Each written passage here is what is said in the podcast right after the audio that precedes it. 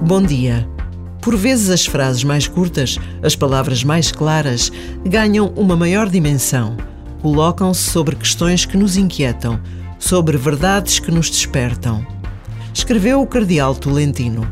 Para nós cristãos, Jesus vence a distância que separa a terra do céu. A tão breve pausa deste minuto resume de uma forma extraordinária quem é este Jesus vivo, o Filho de Deus é aquele que vence a distância entre a terra e o céu.